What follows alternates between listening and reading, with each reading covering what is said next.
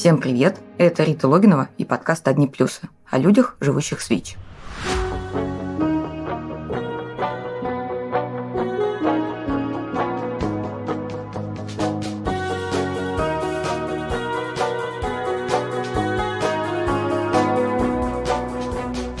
Сегодня ВИЧ-позитивные россияне по закону должны быть обеспечены антиретровирусной терапией бесплатно и в полном объеме. На деле же перебои с лечением ВИЧ случаются в стране до сих пор.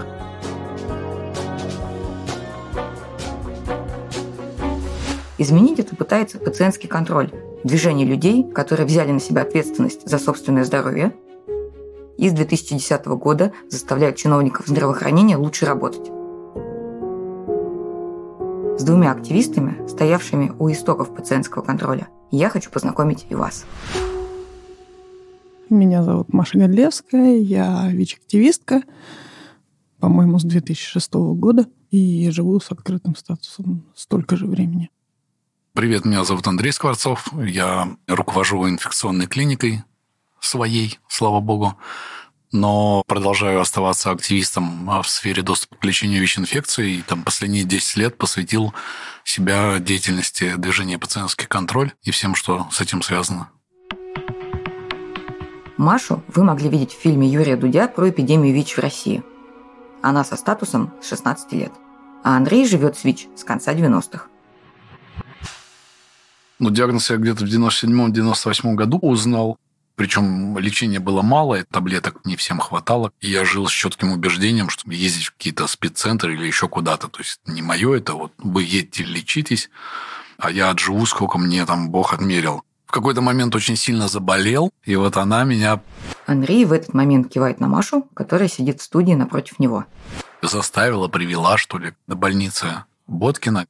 А я на тот момент гнил, цвел, у меня там был опоясывающий герпес. Я очень сильно заболел и понял, что не-не-не, ну как бы Бог отмерил, это все хорошо, но как бы уже таблетки появились более новые, они в принципе доступны.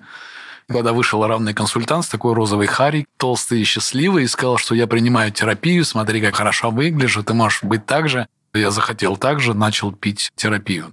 И пример был перед глазами. А дальше уже было проще, потому что я сам окунулся в сферу активистов и некоммерческих организаций, в области лечения, и вот я лет 10 уже на терапии. Несмотря на то, что лечение ВИЧ в России к началу десятых годов как будто бы стало доступно, то в одном регионе, то в другом появлялись проблемы.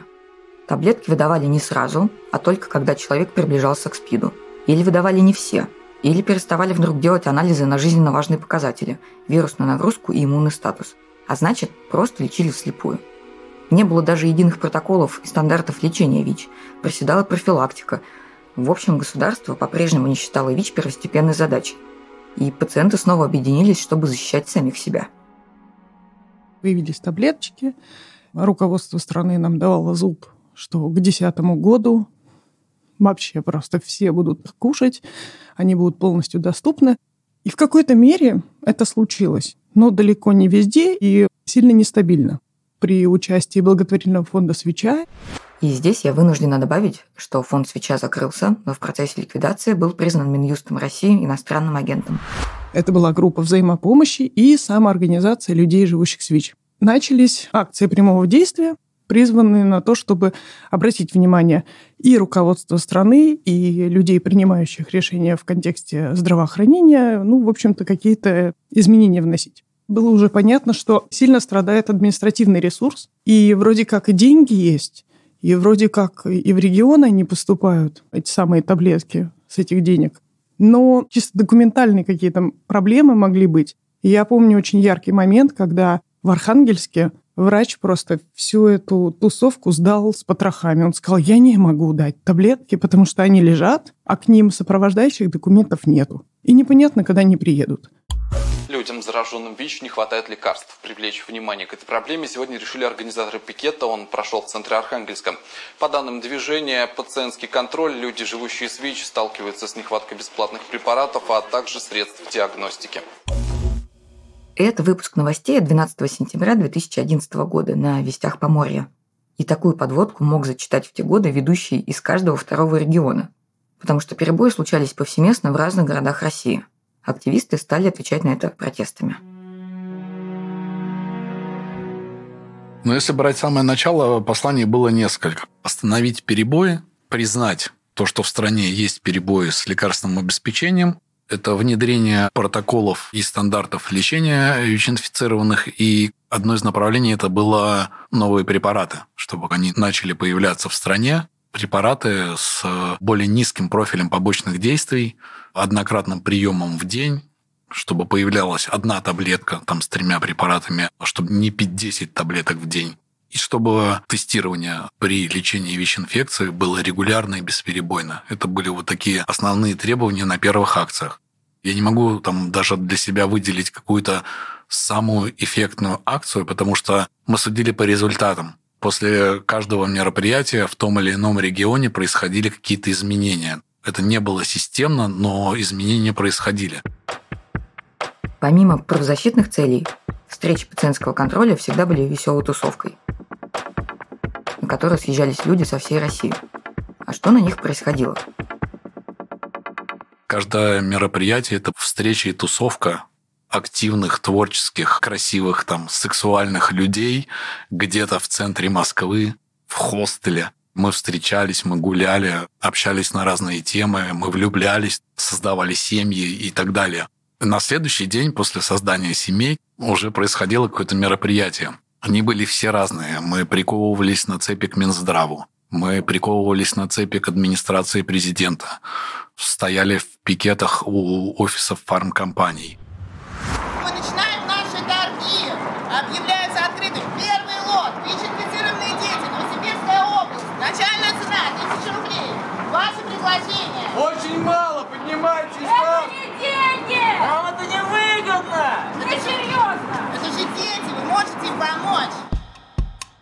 Это отрывок из репортажа издания «Грани.ру», которое было заблокировано Роскомнадзором по требованию Генпрокуратуры.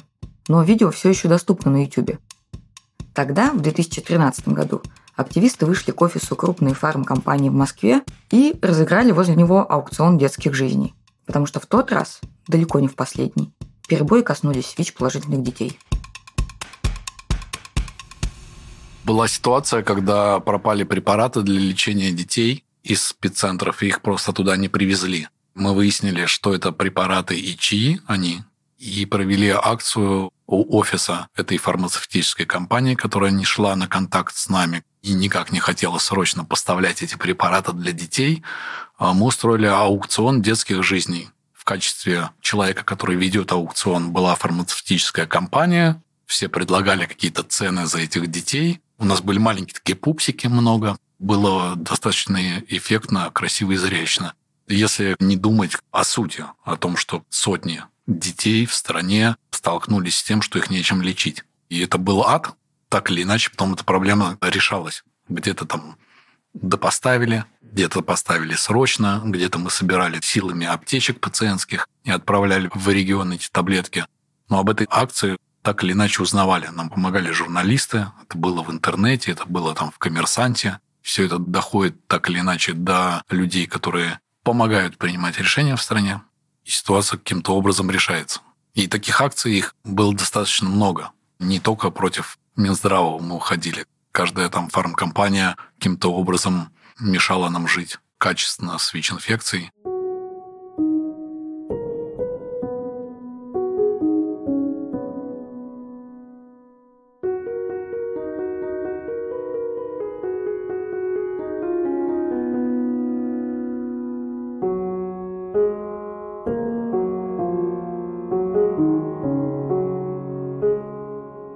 Хорошо помню в Санкт-Петербурге около Комитета здравоохранения мы разработали лозунги, и там один из них Волков, когда орал-то еще, Серега. Что-то, если ты не говоришь с туберкулезом, туберкулез говорит с тобой, или как-то так, короче. У него еще такой с хрипотцой голос. Это как всадник апокалипсиса звучало. Люди, проходящие, вообще были зеленые просто. И у нас были такие забеленные лица. Мы с флюорограферами стояли. Мы успели убежать до того, как приехала полиция. Вот. Ну, мы все прикрепили, чтобы они потом заморочились это все отклеивать. Но, тем не менее, после этого был хороший такой разговор э, с фтизиатрической системой. Фтизиатры – это врачи, которые лечат туберкулез. И с ним в России тоже большие проблемы. На одно из мероприятий обязательно были нужны гробы, но маленькие. И одна из наших соратниц из Москвы, она объехала все студии, где можно на прокат взять инвентарь. А потом поняла, что ну, у нас его заберут. То есть мы не сможем вернуть. И поехала, просто купила два гроба детские. И когда их привезли в хостел, менеджер да, хостела немножко побелел.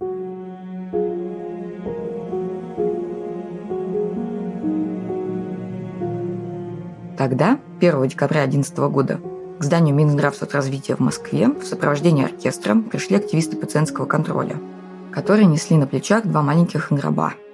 Под музыку Шопена они поставили свою ношу у дверей министерства и развернули черный баннер, на котором было написано «ВИЧ есть, борьбы нет». Вот фрагмент этой акции из сюжета ТВ-3.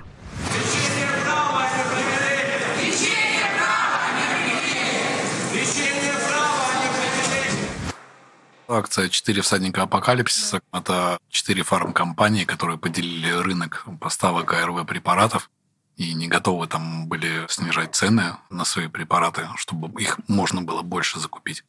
Всадники прискакали к Минздраву. Вот. Но с гробами всегда было эффектно. Вот на той акции хоронили лечение и профилактика, два гроба было. Это шел оркестр, он играл похоронный марш по Москве, к Минздраву, несли гробы. Мы все страдали, потому что мы хоронили свое лечение. Ребята, откуда оркестр? Где вы взяли музыкантов? Попросили принять участие, да, нашли ребят э, творческих, таких же, как и мы в Москве. Они пришли прям с трубами, с барабанами. Таких же отшибленных. Конечно, эти акции не обходились без задержаний. От полицейского давления страдали еще активисты движения «Фронтейдс», и с годами свобода выходить на протестные акции в российских городах все больше схлопывалась. Для пациентского контроля тоже. Мне кажется, в Китай-городе, в отделении милиции, в какой-то момент времени нас уже были рады видеть. Потому что они приезжали, точнее, приходили пешком, потому что там дольше ехать будешь, чем дойти.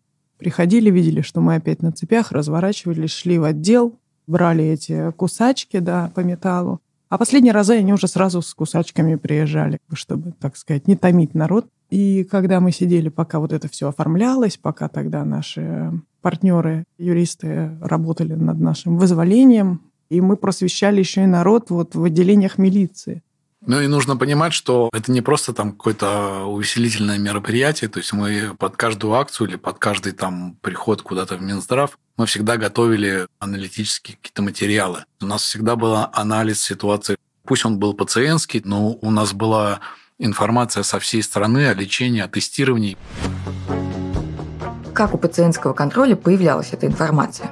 Активисты несколько лет проводили ежегодный опрос среди пациентов в разных регионах. Спрашивали, как обстоят дела с лечением, с анализами, с проявлением дискриминации. А потом они создали сайт перебои.ру, на который любой житель страны, столкнувшийся с отказом в лечении, мог написать и получить помощь. А если пациентский контроль видел, что таких обращений из конкретного города несколько, то понимал, что проблема не единичная, а системная. И тогда активисты готовили публичные заявления для СМИ и чиновников. Так это работает до сих пор.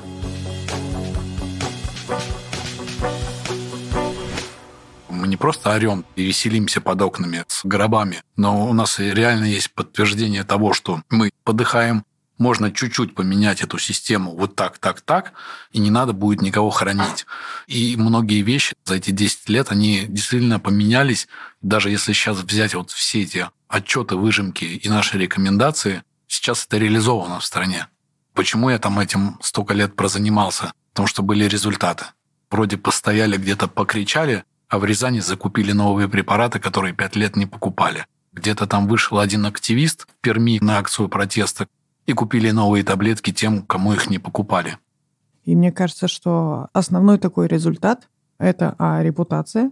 С контролем стараются не связываться. А второй момент, что сайт перебои.ру, на который я как бы всех призываю писать, что бы ни случилось, его читает Минздрав. Они сами контролят ситуацию.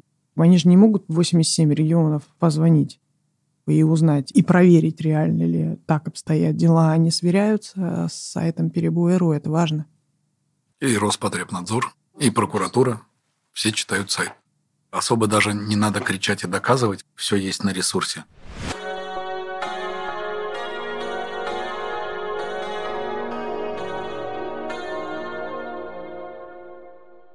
В полиции мы оказывались каждый раз.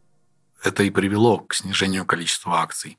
Потому что сначала это было штраф 500 рублей каждому, который мы могли, в принципе, сами за себя заплатить. Потом это стало 10 тысяч, а потом как бы 2-3 таких привода стали уголовно наказуемым.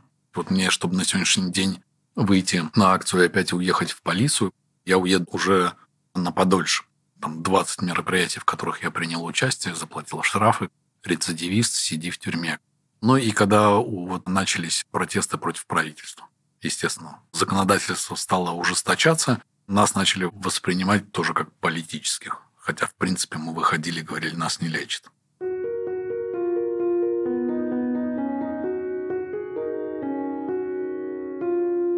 В условиях, когда выходить на пикеты было не всегда безопасно, ребята придумывали онлайн-акции.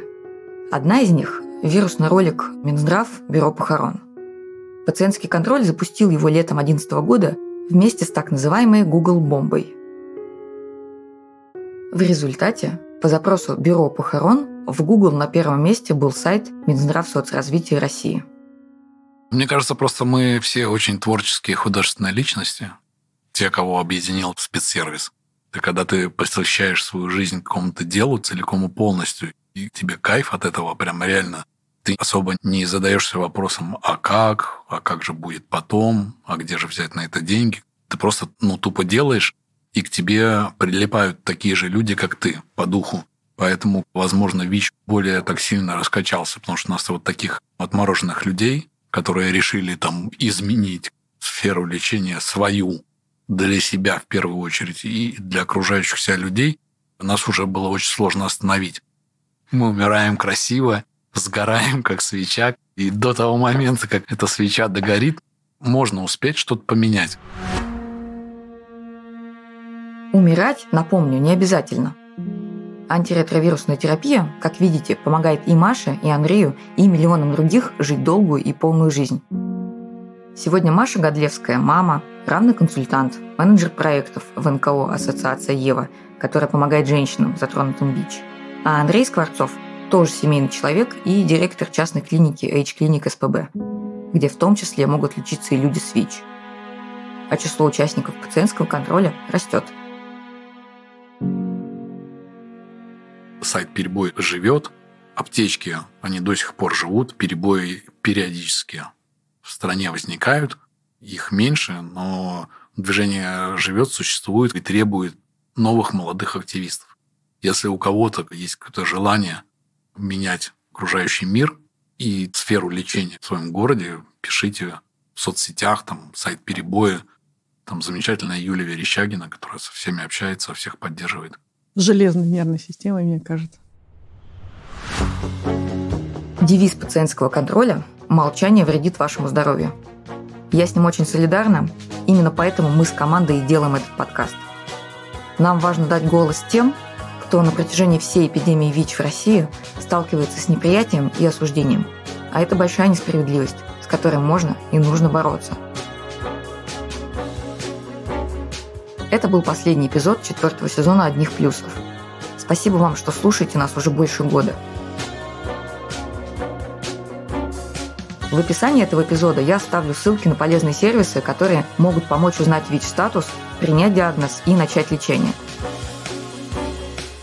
и на сайт перебой.ру, где вы можете оставить сообщение, если столкнулись с проблемами в получении терапии в своем городе. Вам обязательно помогут.